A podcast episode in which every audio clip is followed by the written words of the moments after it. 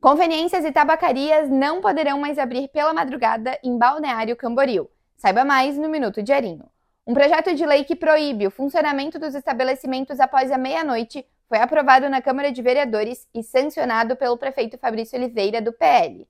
Também estão proibidas mesas e cadeiras nas calçadas, som, consumo de bebidas alcoólicas nos estabelecimentos e algazarra.